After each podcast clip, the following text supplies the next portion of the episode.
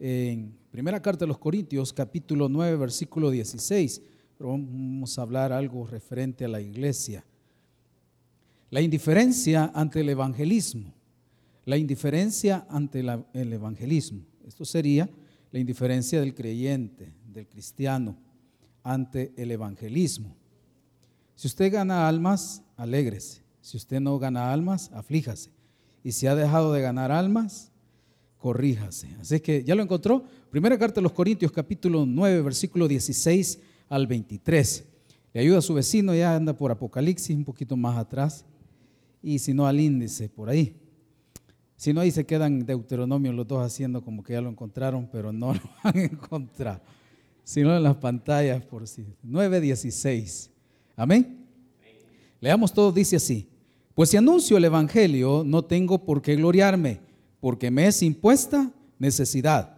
Y hay de mí si no anunciar el Evangelio, por lo cual, si lo hago de buena voluntad, recompensa tendré. Pero si de mala voluntad, la comisión me ha sido encomendada. ¿Cuál, pues, es mi galardón? Que predicando el Evangelio presente gratuitamente el Evangelio de Cristo, para no abusar de mi derecho en el Evangelio por lo cual, siendo libre, todos me he hecho siervo de todos para ganar a mayor número. 20. Me he hecho a los judíos como judío, para ganar a los judíos. A los que están sujetos a la ley, aunque yo no esté sujeto a la ley, como sujeto a la ley, para ganar a los que están sujetos a la ley. A los que están sin ley, como si yo estuviera sin ley, no estando yo sin ley de Dios, sino bajo la ley de Cristo, para ganar a los que están sin ley. Me he hecho débil a los débiles para ganar a los débiles. A todos me he hecho de todo para que de todos modos salve alguno. 23. Y esto hago por causa del Evangelio, para hacerme partícipe de él. Cierre sus ojos. Bendito Padre que estás en los cielos, gracias por esta oportunidad de estudiar tu palabra, Señor. Bendice a cada uno de mis hermanos por sus problemas, necesidades, situaciones difíciles. Confiamos, Señor, que tú tienes el control de todo. En esta hora te pedimos entendimiento para aquellos que hemos dejado de hacer el mandato, Señor, que tú nos diste hace muchos años atrás. Te agradecemos porque a través de ello, del evangelismo, Señor, de la predicación de tu palabra, pudimos conocerte. Y ahora, Señor, somos el testimonio de ese poder en la cruz. Gracias por transformar nuestra vida y gracias por lo que seguirás haciendo en nosotros. En el nombre de Cristo te lo pedimos y oramos, Señor. Amén y amén. Puede tomar su asiento. La indiferencia del cristianismo al evangelismo es algo que hoy en día eh, ha llegado a todas las iglesias. Recordemos que eh, la tecnología, las redes sociales, el Internet eh, ha generado mucho entretenimiento. Y cuando hay entretenimiento en las personas, se pierden las oportunidades. Si hay algo que Dios quiere que nosotros podamos entender es sobre la obediencia a sus mandamientos. Y lo que Dios ha dejado eh, en cuanto a la iglesia es un mandato que se debe de hacer todos los días. El entretenimiento nos quitará oportunidades, porque eso genera un ocio en nosotros y genera alimentarnos de cosas. Tanto que Ve a su vecino ahorita si tiene el celular en su mano. Debería de estar en el bolsillo. ¿O no? Yo me lo voy a echar al bolsillo porque me queda viendo. Debería estar ahí. Tiene una adicción, tiene un problema. Y más si lo pone a la par de la almohada usted. El amor hacia la obra del Señor. Como le decía al inicio, si usted gana almas, alégrese y capacítese más porque hoy en día tenemos que capacitarnos más para presentar de una manera mejor el Evangelio de nuestro Señor Jesucristo. Si no fuese a través del Evangelio, muchos de nosotros no estaríamos acá. Y eso debe de entender que el Evangelio trae en consecuencia eh, eh, eh, muchas bendiciones, porque de eso trata el Evangelio, de salvación. ¿De qué sirve creer en Jesús si no hay salvación? En nada. Si usted ha visto, ahora el Evangelio en las calles es llevar una bocina, cantar cuatro coritos y pedir ofrenda. Hagamos pisto entonces usted. O ¿por qué yo le voy a estar pidiendo al no creyente por cantarle? O sea, ¿a quién estoy deleitando? Al no creyente, al que me va a tirar una cora porque canté un corito. Eso recuerda los años 90, usted se recordará cuando estaban aquellas lámparas y se subía el niño, ¿verdad? Buenos días a todos, les voy a cantar un himno, una canción y comenzaba con la lamparita, con aquellas latas, a cantar por dinero. Y el evangelismo, tanto en las calles, se ha vuelto ofensivo. Eso no quita que debemos de decirle a las personas la verdad, que todos somos pecadores. Pero la ofensa ha generado que la gente cierre los oídos y cada vez que ve a alguien a subirse, subirse en un autobús, ya cierra su corazón. Entonces, el evangelismo tiende mucho a generar eh, indiferencia ahora en las iglesias. Porque ahora creemos que el evangelio es creer en Jesús, llegar a mi culto, sentarme, aplaudir, eh, aprender un poquito, regresar a la casa y eso es todo. La iglesia no fue diseñada para eso. La iglesia fue establecida por el Señor Jesús para anunciar las buenas nuevas de salvación a los no creyentes. Y eso tiene que comenzar en nuestra casa. Porque si ya tenemos 10 años de evangelio, ¿y por qué nuestra familia no puede entrar? Porque somos tan diestros en poder anunciar al, que ha caído en drogas, al que ha caído eh, en el alcoholismo, y le hablamos del Señor Jesucristo con tanta convicción pero a los de nuestra casa no los podemos convencer. Porque el de la casa no se le convence con palabras, se le convence con testimonio. Nadie dice amén, El efecto es este, hermano, que el evangelismo tiene que ser íntegro. Porque usted no puede agarrar la Biblia el día que vaya a evangelizar y el día sábado agarrar una cerveza. Eso no es congruente. Las almas que gane, eso no genera una integridad en el corazón del verdadero ganador de almas. Entonces, perderemos a nuestra familia, hermanos, que es lo más triste. Vamos a perder a nuestra familia por no hablarles realmente del Evangelio, no con palabras, sino con nuestro testimonio. Porque es bien triste, hermano, que usted y yo seamos diestros tres, cuatro minutos hablamos a una persona y hasta lloramos con ella y a nuestros hijos. Que los tenemos ahí, que no queremos. ¿Por qué? Porque realmente hemos sido indiferentes a la salvación, primeramente a los de nuestra casa. Porque no hay cosa más dura, hermanos, que perder un ser querido y saber que nunca se arrepintió de sus pecados y que estará en una condenación por siempre porque alguien cayó con su testimonio en no hablarle. El día domingo murió una, una madre de una hermana que se congrega con nosotros en la misión. llegamos a predicar. Alguien que de edad, pues si usted sabe, cuando alguien de edad tiene una religión, ¿se imagina usted 80 años en una religión? ¿Cómo la vamos a convencer en cinco minutos? Más si no se prepara. Tiene tanto desde pequeña en una religión. Pero el Evangelio rompe el corazón más religioso que puede existir. Cuando un creyente se acerca la necesidad de un alma que no tiene a Cristo. Y nos comentaba después de predicar a las personas, porque recuerde, cuando hay un, velorio se reúnen personas de todo tipo. Ahí van chambrosos, ahí van bolos a naipear y ahí van los hermanos del taber también. Pero ahí estamos. Y después de predicar, la hermana se nos acerca para darnos una noticia y decirnos, hermano, quiero contarles. Su mamá sufrió un, derrame cerebral y estuvo en el hospital ahí. Y la hermana tenía el gozo de contarnos que alguien del ministerio de aquí, de hospitales, llegó a la cama donde estaba ella y su mamá y sin ningún temor a qué dirá el, paciente, qué dirá el familiar, le habló de nuestro Señor Jesucristo y su mamá recibió a Cristo ese día.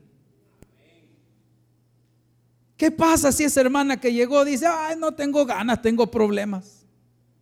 Ah, ¿para qué voy a ir? Más que ni me ponen atención. Si la gente ya evangelizó todo cojute varias veces. Pero esa hermana que llegó hasta la cama, que pudo con sus palabras, a través del mensaje y del Espíritu Santo que tocó el corazón, hubo una profesión de fe. ¿Y cuántos nosotros no quisiéramos que nuestra familia se convirtiera al cristianismo? ¿Se imagina usted o puede imaginar si toda su casa fuese creyente? ¿Cómo fuera el ambiente ahí? No depende del gobierno que su familia sea creyente, hermano.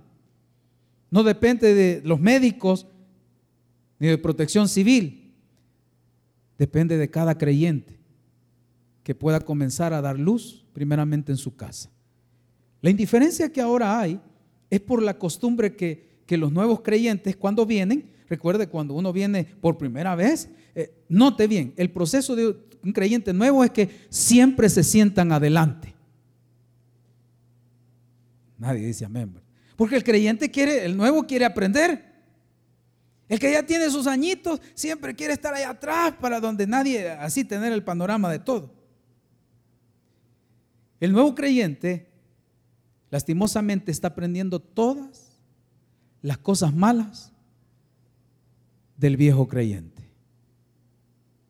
Entonces, eso genera una indiferencia. ¿Por qué? Porque si a los que tienen 10, 15 años, se imagina usted 15 años de escuchar un sermón cada semana, quiere decir que son 52 semanas. Si usted viene solo una vez a la semana, usted está escuchando 52 sermones al, al año.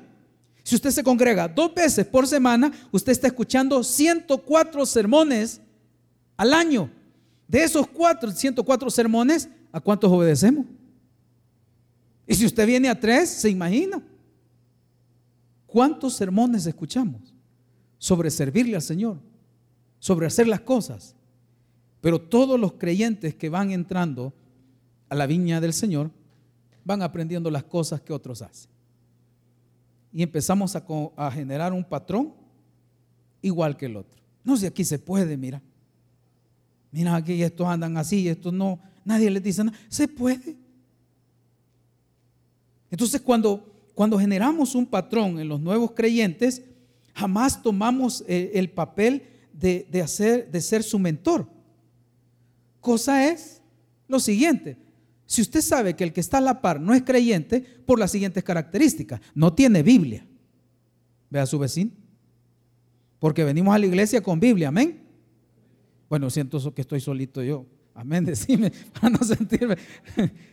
Viene con Biblia.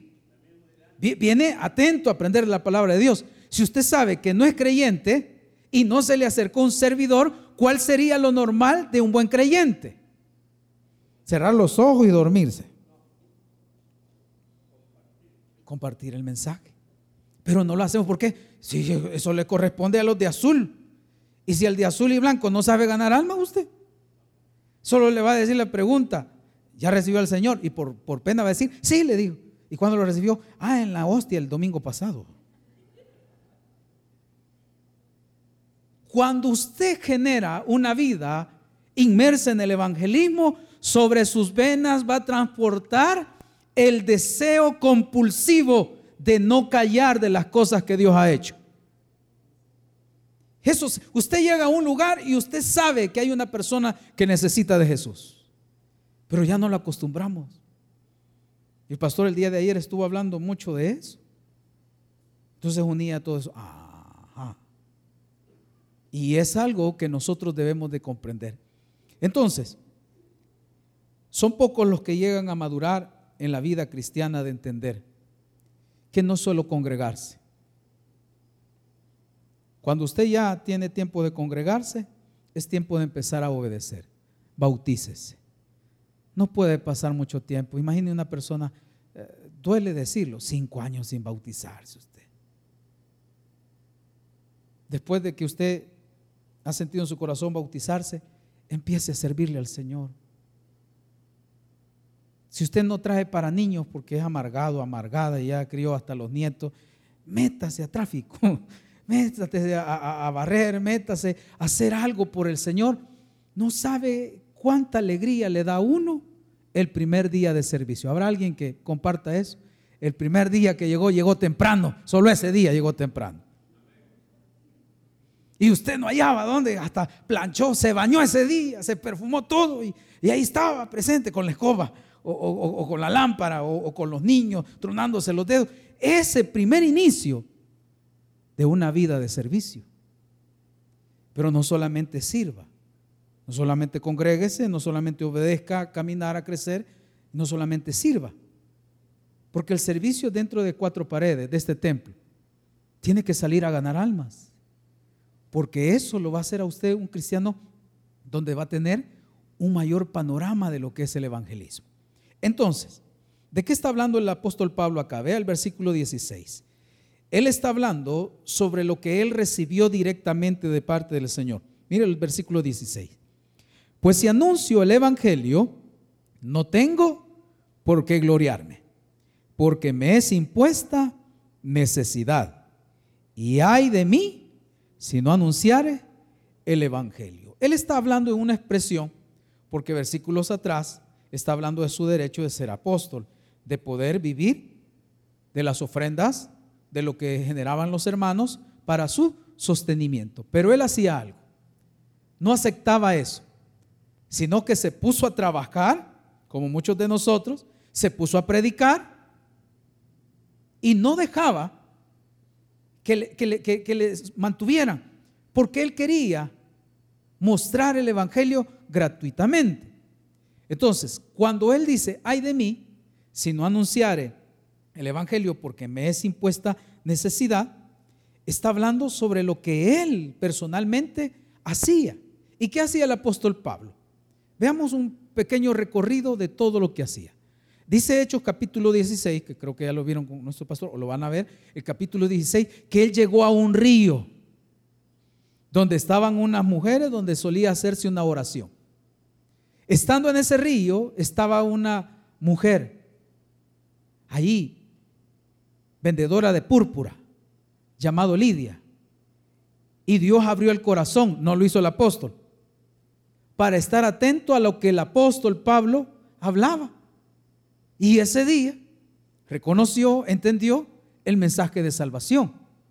¿Cómo son los ríos, hermano? No es una ciudad. El apóstol Pablo no le importó caminar cierta distancia, bajar por una vereda y llegar y hablar de la palabra de Dios. En otra ocasión, estaba el apóstol Pablo en Atenas y cuando vio cómo Atenas estaba entregado a la idolatría, se enardeció su corazón y vio una inscripción que decía al Dios no conocido. Y dijo él un método, al que vosotros adoráis, sin conocerle, es el que le voy a anunciar. Y empieza a hablar de la creación. No agarró otro versículo, no agarró otra parte, sino hablar de la creación, porque eran filósofos. Eran personas pensantes. Eran personas donde cuando caminaban hablaban sabiduría humana. Cierta vez, estando en un calabozo, en lo más profundo, a medianoche, lacerado de su espalda, empezaron a cantar y a orar. Sucede el terremoto y estando en esa condición oscura, el carcelero pide luz y hace la pregunta el carcelero, ¿qué debo de hacer para ser salvo? En el instante el apóstol Pablo concila, cree en el Señor Jesucristo y serás salvo tú y tu casa. Se fueron a la casa de él les lavaron las heridas y estando en la casa de él, no llegó a chambrear, llegó a hablar de la palabra de Dios y en el instante lo bautizaron. va a un naufragio y estando ahí, habla de la palabra de Dios. Llega a una isla y a los nativos les habla de la palabra de Dios. Llega a Roma, estando en una casa alquilada, durante dos años recibía para poder hablar de la palabra del Señor. Por eso el apóstol Pablo dijo estas palabras, porque no me avergüenzo del Evangelio, porque es poder de Dios para salvación. No habla de una explosión, sino de una energía, de un poder interior que genera hacia afuera. ¿Por qué? Porque en una familia se, se convierte un hombre drogadicto, se genera un buen padre que ahora va a generar un buen futuro para sus hijos. Donde está una madre soltera, donde eh, le ha hecho frente a la vida, hay evangelio, se genera una mujer de fe que va a sacar a sus hijos adelante. Ese es el poder de Dios. Por eso la oportunidad de la iglesia siempre ha estado. Para poder generar el evangelismo y quitar la indiferencia, tenemos que ver la necesidad espiritual de todas las personas. Vea a su vecino, por favor, vea. Necesito que lo vea. Vea. Dígale, usted es pecador, dígale. Dígaselo, no, no es cierto, pues. Ahora usted respóndale, usted también, dígale. Ahora cuéntele los pecados que hizo este día. No le, va, no le va a contar. Yo no he pecado ahora, como no, hemos pecado, hermano. Oiga bien, la persona que tiene a la derecha y la izquierda no es ni la sombra de lo que era hace años. Puede estar a la par de un asesino, un ladrón, agárrese la cartera. Va cambiando del Puede tener a una persona que ahora, transformada por el Evangelio, ha sido una nueva criatura. Eso lo genera el evangelismo. Pero cuando la iglesia es indiferente, la iglesia empieza no a generar evangelismo, sino entretenimiento. Y cuando la iglesia genera entretenimiento, entretiene. Le quita el tiempo. O sea, usted viene a entretenerse. Usted trae a alguien y viene a entretenerse. Porque es un show el que se presenta. Y cuando se presenta un show, el entretenimiento pasa porque es algo emocional. Pero cuando el Evangelio, a través del evangelismo, que es la acción, llega a las personas, genera un impacto. Y usted puede, si usted de los años 90, usted recordará cuando se hacían eh, en los estadios la iglesia Lin, Santa Ana, San Miguel, el estadio Flor Blanca. Si usted fue un invitado, a usted lo, llevaron en el bus cuando se hacían las grandes campañas de Billy Graham, cuando estaba Luis Palau. O sea, ese es evangelismo, ese no es entretenimiento. Porque cuando usted va a ver al artista y no va a escuchar la palabra de Dios, usted no va, no va a ser impactado por el evangelio, es impactado por la música. Y por eso la indiferencia al evangelismo rompe totalmente el interés a la gran comisión. Y todos conocemos que las últimas palabras del Señor fueron antes de ascender al cielo. Primero en Hechos dice que somos testigos de Él, que vamos a testificar en Jerusalén, en Judea, en Samaria y hasta lo último de la tierra. Pero en Mateo capítulo 28 nos habla, de, dice, por tanto, id, hacer discípulos bautizándoles, enseñándoles. Entonces, esta, esta parte de la gran comisión, que es la gran omisión ahora, que se omite, ya no hay eso. Si usted ve, ahora todo, todos los ministerios evangelísticos solo son personas que realmente entendieron que servirle al Señor a través de salir y hablarle a las personas son las que se han mantenido fieles al Señor, porque saben el valor de un alma, de una persona que no irá a condenación, porque un hombre y una mujer le lleva el evangelismo hasta, hasta confrontarla con la palabra del Señor. Entonces, dice Mateo que la acción es así, genera tres cosas. Por tanto, ir, una acción, no es quedarse dentro de la iglesia. No es solamente congregarse, no solamente salir, de, eh, eh, servirle, sino que es salir de acá. Para, para hacerle una muestra cómo estamos. Si ahorita tuviéramos preparado un bus donde decimos, todos vamos a ir al parque a evangelizar, le aseguro que se bajan unos en el camino. Fíjese que he dejado la olla con los frijoles. Bueno, la olla eh, eh, lavada y los frijoles ahí donde tiene los granos básicos. Porque hay gente que jamás pero ni un granito de arena de interés por la salvación ni de su propio municipio. Somos más de 55 mil habitantes en todo Cojutepeque. Si esta iglesia tiene 600, Ciudad de Sion tuviera otros 600 y todas las iglesias llegáramos a unos 4 mil, ¿cuántos nos quedan? ¿De quién cree que es la responsabilidad de poder hacer un mejor progreso en el futuro para nuestra juventud? Una indiferencia. Mire, cuando hay indiferencia, eso es triste. La indiferencia es saber que se debe de hacer y no se hace. La indiferencia de los hijos a los padres. Entonces, Mateo dice, por tanto, id y haced.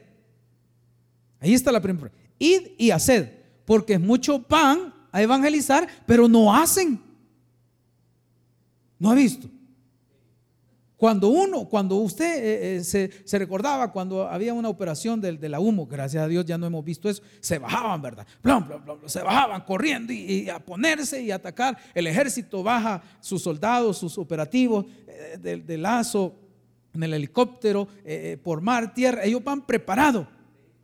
Y la mayoría de ministerios ahora, en otras iglesias, se baja preparado a comprar de meyuquita, papita, este, de mes.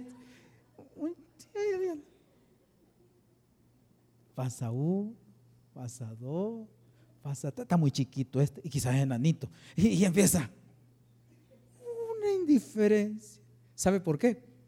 Porque hasta los que ganamos alma, nuestro corazón se ha endurecido. No tenemos compasión por la gente. Vemos un bolito, se va a morir.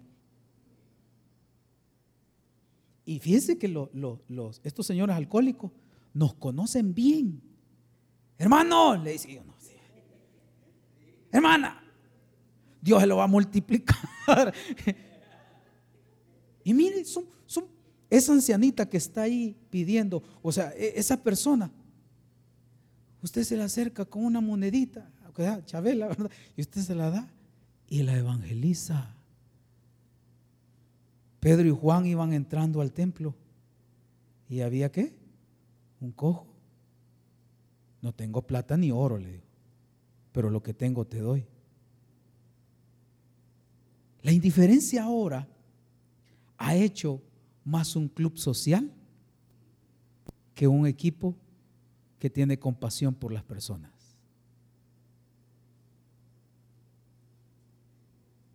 El evangelismo rural es bien diferente el evangelismo, eh, perdón, urbano al, rural. Es bien diferente, hermanos. Aquí usted tiene que, pensar una estrategia, un método, cómo llegar a las personas.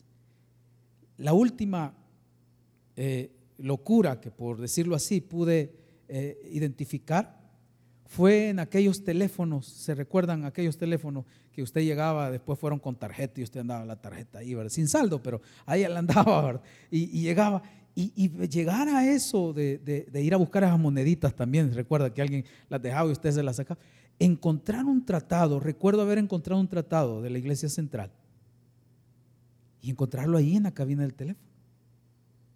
Recuerdo que nuestro pastor fundador decía que oraban por un tratado y lo dejaran en el autobús, en un lugar donde alguien va a pasar.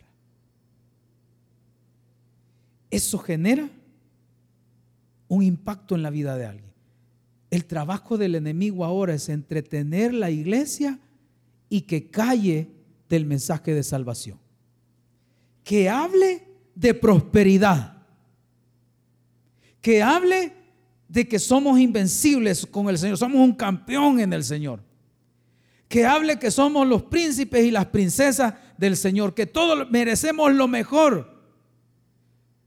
Pero nunca se habla de llevar a cabo la obra del Señor. Por tanto dice, id y haced. Luego bautizándole. La palabra bautizar requiere un procedimiento, un seguimiento. Pero es lo que sucede ahora. Usted gana a una persona en el autobús, usted la gana, ¿verdad? Ahí usted es ganador de alma y le habla y va para San Miguel. Entonces usted desde que se sube aquí, allá en San Rafael ya va ganado el Señor, ¿verdad? Y usted lo habla, ¿verdad? Oró y usted le queda viendo. San Vicente, ya lo gané. Llegando allá quebrada seca. Gloria a Dios, ya lo gané. Porque no hemos entendido la segunda parte de la gran comisión. No solamente es una profesión de fe, sino es un seguimiento. Porque dice id y haced y bautizarles. Genera un proceso de luego enseñanza. Quizá usted nunca va a poder ver a la misma persona, pero sus palabras al final deben de ser congréguese a una iglesia, busque de Dios. Ahora usted es una nueva criatura. Dios ha generado en usted el perdón eterno, le ha dado la oportunidad de que sus pecados son perdonados y necesita usted alimentarse para mantenerse en el camino del Señor. No solamente evangelizado, pero ese es un problema que se ha generado de años. ¿Por qué? Porque nosotros conocimos a Cristo y nunca tuvimos un mentor. Nunca tuvimos a alguien que nos dijera, mira, ahora el cristianismo es eh, A, B, C, D y te vas a enfrentar a esto y tenés que hacer esto. Quizás no lo podamos hacer, pero sí con las personas que tenemos a nuestro alrededor, que convivimos con ellos, que conocen que nosotros vamos a una iglesia, que predicamos, que hacemos. ¿Cuál es nuestra parte? No solamente de hablar, porque hay gente, se ha conformado que alguien solo haga una oración y, no hubo un efecto, no hubo un nacimiento, no hubo una conversión, no hubo ese nacer de nuevo. Recuerde, cuando usted llega a una persona, hasta donde llega usted es el oído. Quien llega al corazón es el Espíritu Santo. Si usted no sabe llegar al oído, la persona lo va a cerrar. Cuando la persona recibe el mensaje, Dios le permite a la persona tener la fe para creer. Pero si es rechazada esa fe de creer en el Evangelio, a través del evangelismo, de las palabras de una persona humana, sea mujer, hombre, si esa persona rechaza y cierra su oído, ya no tiene la fe para ser salvo. Por eso no quieren nada con el Señor. Su responsabilidad y mi responsabilidad es de hablarle de lo que corresponde sobre el, mensaje del Evangelio. Entonces, cuando una persona recibe el mensaje, Dios le permite tener fe. Por esa fe, esa fe no es de nosotros, es un don de Dios. Esa fe viene cuando la persona es confrontada y tiene un dilema, creer o no creer creer al Evangelio o seguir creyendo en su religión, porque todos tienen religión. Cuando es recibido el Evangelio y es aceptado, hay una constricción en la persona de entender el daño que ha hecho, de comprender que ha hecho mucho daño, ha ofendido a Dios y que es pecador y que necesita arreglar las cuentas con Dios. La palabra de Dios nos dice que Dios está irado todos los días contra el impío. Nos ha dado la espalda al ser humano. Dios está de espalda porque el ser humano le dio la espalda a Dios. No le quiso conocer, sino que se envaneció su religión, su endurecimiento, sus pensamientos y le dio la espalda a Dios. Por eso el pecador no tiene una comunión con Dios. Tiene una religión que le hace pensar que tiene una comunión con Dios. Pero ese rechazo le da la espalda. Si no vea, cuando usted va con Biblia, la gente empieza a correr. Se disipa. Porque ahí vienen los hermanos separados. Porque ahí vienen los aleluya. Cuando el hombre le da la espalda a Dios, Dios le da la espalda a él. Vuestras iniquidades han hecho división. Vuestras maldades han hecho división. Y Dios nos da la espalda. Pero vino alguien que vino a reconciliar que conoce lo que hay en el hombre y conoce lo que hay en Dios. Y ese es Jesucristo, nuestro mediador. Por lo tanto, Jesús es nuestro mediador entre Dios y el hombre. La parte que hizo Jesús es perdonarnos, justificarnos y presentarnos justos delante de Dios. Cuando Dios ve la obra de Jesucristo, Dios da la vuelta para darle la oportunidad a la persona que ha dado la espalda a Dios. Cuando es confrontada con el mensaje, si esa persona recibe el mensaje, Dios toca su corazón, le da la oportunidad, la persona da vuelta. Ese es el arrepentimiento, cambio de mente, cambio de vida, cambio, cambio de, forma de pensar y de ver las cosas como Dios las ve. Cuando da la vuelta el hombre, ve a Cristo y Cristo presenta al Padre, que el Padre da la vuelta y hay una reconciliación. Que Dios, que Jesús estaba en Cristo reconciliando el mundo. No tomándole en cuenta los pecados pasados. ¿Por qué? Porque Cristo ya lo perdonó. Entonces Dios ya no ve al ser humano, sino que ve a Cristo en el ser humano. Lo adopta, lo recibe y empieza a tener una comunión con Él. Ahora, la persona que tiene una comunión con Cristo, que ha sido justificado, ha nacido de nuevo, se ha convertido en un cristiano, un hijo de Dios por la misericordia de Dios, es el responsable. Como que si Dios rogase por medio de nosotros, rogamos también reconciliados con Dios. Por eso una persona que no ha nacido de nuevo no puede entender muchas veces lo que representa llevar a los pies de Cristo a una persona. Por eso es indiferente. Porque cree que la salvación ya lo obtuvo, ya no hay nada que hacer y solo me quedo esperando hasta que Cristo regrese por mí. No es así, hermano. Lo que sucedió en nuestro país en cuanto a todo el régimen, hermanos, lo único que está funcionando ahí ahorita son aquellos que están predicando la palabra de Dios adentro. Ahí, en un hospital, en un velorio, en las escuelas. Pero cuánto cristiano, aun cuando ve a alguien predicar, lo que hace es dar media vuelta. Porque somos indiferentes. Entonces, veamos cuál era el la estrategia del apóstol Pablo. Vea cómo dice, por favor, 2 Timoteo capítulo 2, versículo 1 y 2. Segunda carta de Timoteo, más adelante, por favor, capítulo 2, versículo 1 y 2. ¿Cuál era la estrategia del apóstol Pablo para poder generar buenos servidores? Personas que iban a seguir haciendo lo que él les enseñó cuando él partiera de este mundo. Mire lo que dice segunda carta de Timoteo capítulo 2, versículo 1 y 2. ¿Ya lo encontró? Amén. Con la hermana que lo encontró, 2, 1 en adelante. Dice así, segundo Timoteo, tú pues, hijo mío, esfuérzate en la gracia que es en Cristo Jesús. Mire el versículo 2. Lo que has oído de mí ante muchos testigos esto encarga a hombres fieles que sean idóneos para enseñar también a otros. Y mire cómo es el proceso. Primero es Pablo. Segundo es Timoteo. Luego son hombres fieles idóneos. Y luego están otros. Repetimos, vea cómo es. Primero es Pablo, luego Timoteo, Luego, hombres fieles, idóneos, para enseñar a otros. Usted, si es ganador de alma, usted es Pablo. Aunque así, en la metáfora, ¿verdad? Porque no se parece al apóstol Pablo. Usted es Pablo. ¿Qué tiene? Exactamente, gracias. ¿Qué tiene que buscar usted? Busque un Timoteo, hermano. Busque a uno. Si alguien viene por primera vez a, su ministerio de evangelismo, agarre uno, instruya desde el primer día.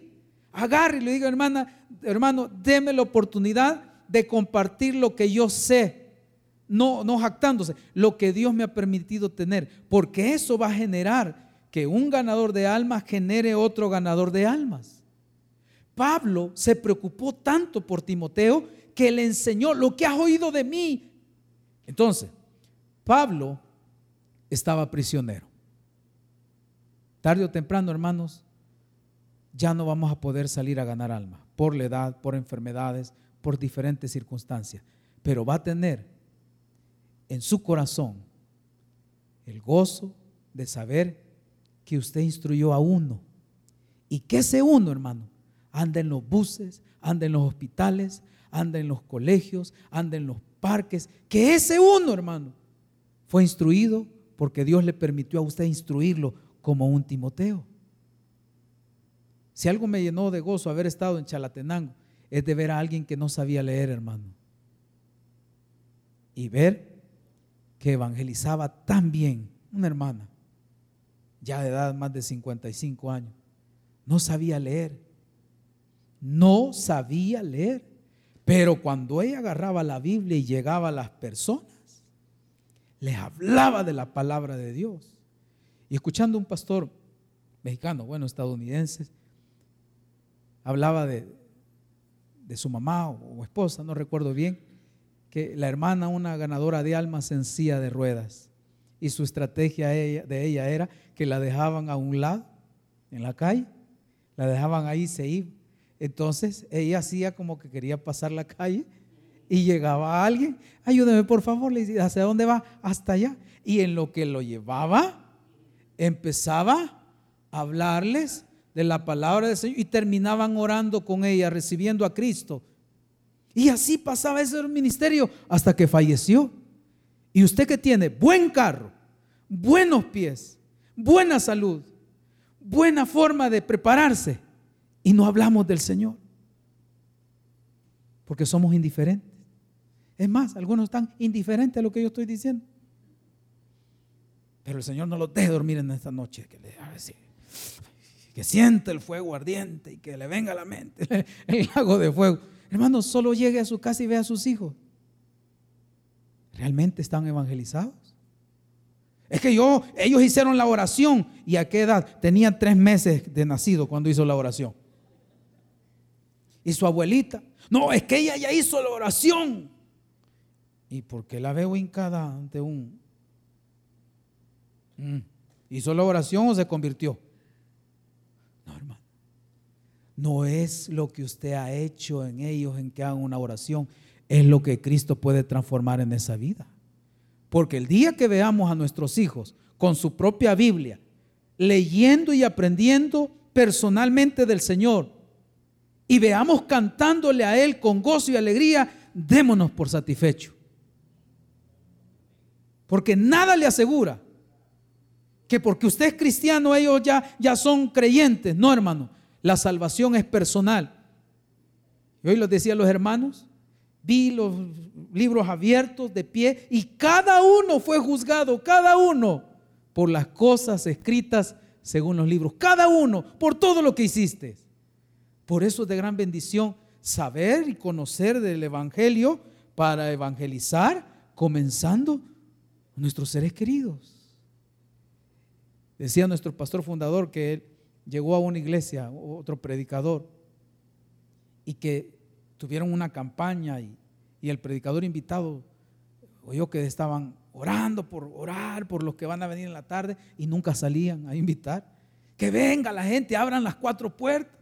Dice que el predicador salió a la par y estaba viendo al vecino que estaba barriendo y le dijo, eh, buenas tardes, se presentó, ah, tú eres el que va a predicar, sí, ahí he visto los afichos, eh, te invito, ah, muchas gracias, mira que nadie me ha invitado usted. Y a la par estaba ahí. Llegó, se convirtió al Señor. Y la enseñanza es, hermano, es que si descubriéramos el poder que hay de hablar de Cristo, nos preocupáramos menos del negocio, del trabajo, del empleo, de las cosas que hay. ¿Por qué? Porque mire, todo es relativo. Hay gente que se mete a servirle al Señor y cuando el Señor ya le da su trabajito no vuelven nunca. Esa es la gratitud al Señor. Como que la, vida no da vueltas, ¿verdad? Como que nunca vas a volver a tener necesidad de un empleo, como que nunca vas a volver a a comenzar. Por eso se necesitaban a un Pablo que haya sufrido, que haya entendido que el evangelismo es lo mejor.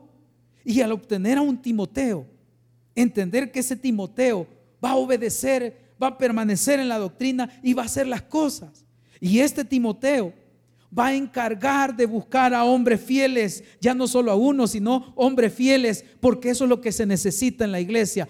Hombres fieles, idóneos, que lleven el mensaje de la palabra de Dios, que no contiendan, sino que lleven realmente el mensaje de Jesucristo. Entonces Timoteo se puso a trabajar. El apóstol Pablo encarcelado, Timoteo empezó a ordenar las cosas en Éfeso, empezó a buscar personas y esas personas eran personas idóneas siendo idóneos, empezaron a enseñar a otros. Y eso, otros, es el fruto de que alguien buscó a un Timoteo. Y el apóstol decía, ¿y cuál es mi gloria? ¿Cuál es mi, mi, anhelo? No lo soy vosotros, decía. Que no he rehuido de predicar el Evangelio día y noche.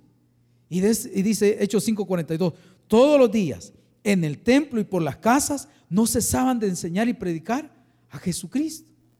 Pero la indiferencia allí tiene un final. Y es cuando el corazón del cristiano se engrosa, donde no le interesa ni su propia salvación, ni mucho menos la de sus hijos, y solo está esperanzado a que algún día ellos van a conocer al Señor. Entonces, ¿qué es lo que genera acá? Vea el versículo 3 y es el carácter que el apóstol buscaba. Y se lo dijo a él. Mire qué le dice a Timoteo. Tú pues sufre penalidades como un buen soldado de Jesucristo. Eso se refiere a la disciplina, al carácter, a la diligencia de ser una persona fiel e idóneo para llevar el mensaje a otros. Quiero terminar con esta cita. Vaya conmigo, por favor, a Marcos capítulo 5, versículo 15. El impacto del Evangelio en las personas despreciadas por la sociedad hace grandes ganadores de almas. Este personaje de L. Moody prometió al Señor ganar un alma diaria, todos los días de su vida. Dos, tres almas. Y cuenta la historia que un día él se fue a dormir y Marcos capítulo 5, versículo 15. Se durmió ese día, llovía y se le olvidó evangelizar a alguien por las cosas que tuvo, por los atrasos. Pero él se recordó de la promesa que él hizo de ganar una persona por lo menos cada día. Y sale a buscarla en los lugares donde vivía allá en Inglaterra. Salió a buscar esa persona y eran las once y media de la noche y no encontró a nadie decepcionado y triste, regresó y saludó al que siempre había encontrado por las noches, que era el, el sereno. Y bajo la lluvia los dos hablando que no había encontrado a nadie. Y lo evangelizó. Y se regresó a casa y pudo dormir tranquilo.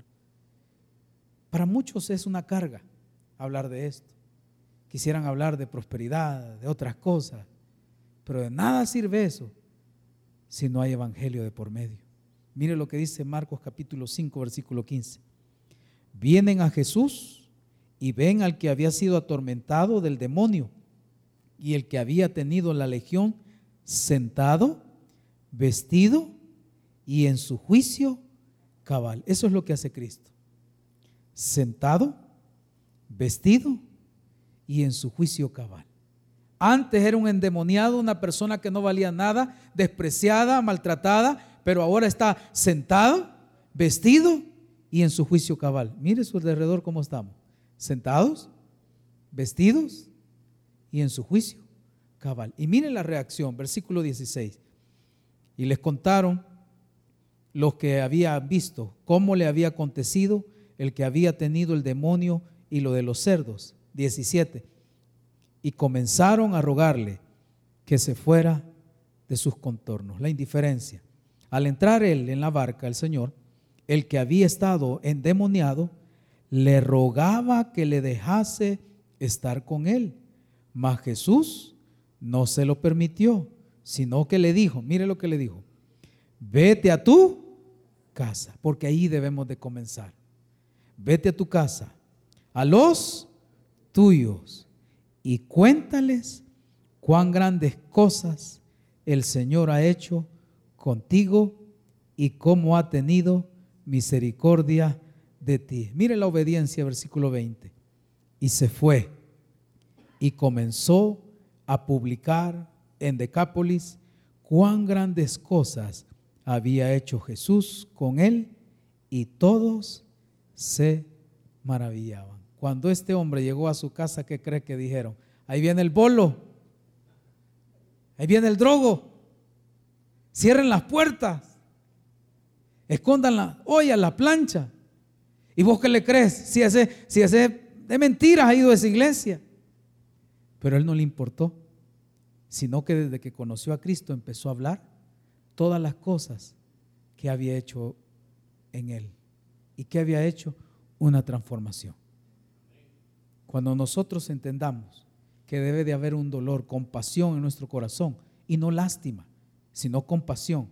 La lástima es, pero la compasión te lleva a hacer algo por nuestros amigos, nuestra familia y nuestro país, las cosas van a cambiar. Una iglesia que evangeliza es una iglesia fuerte.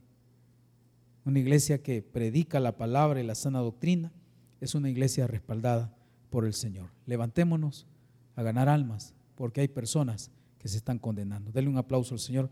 Vamos a orar.